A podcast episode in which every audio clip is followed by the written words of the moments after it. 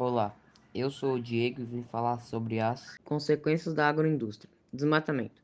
Grande parte das áreas de vegetação nativa do litoral, região sul e centro-oeste do Brasil, foi desmatada para abrir espaço para as áreas de pastagem e cultivo. Degradação do solo. O desenvolvimento extensivo da agricultura tem causado degradação do solo, que acaba se tornando improdutivo ao longo do tempo, gerando não só problemas ambientais, mas também problemas econômicos. Esgotamento dos mananciais. Em todo o processo produtivo das atividades relacionadas com o espaço agrário, utiliza-se grande quantidade de água, e isso acaba prejudicando os mananciais, que é onde a água é retirada. Contaminação do solo, água e do ar. O uso indiscriminado de agrotóxicos, fertilizantes e antibióticos tem causado a contaminação, e isso pode se espalhar pelo ar, infiltrar-se no solo, atingir o lençol freático ou ser levado pela água da chuva para os mananciais.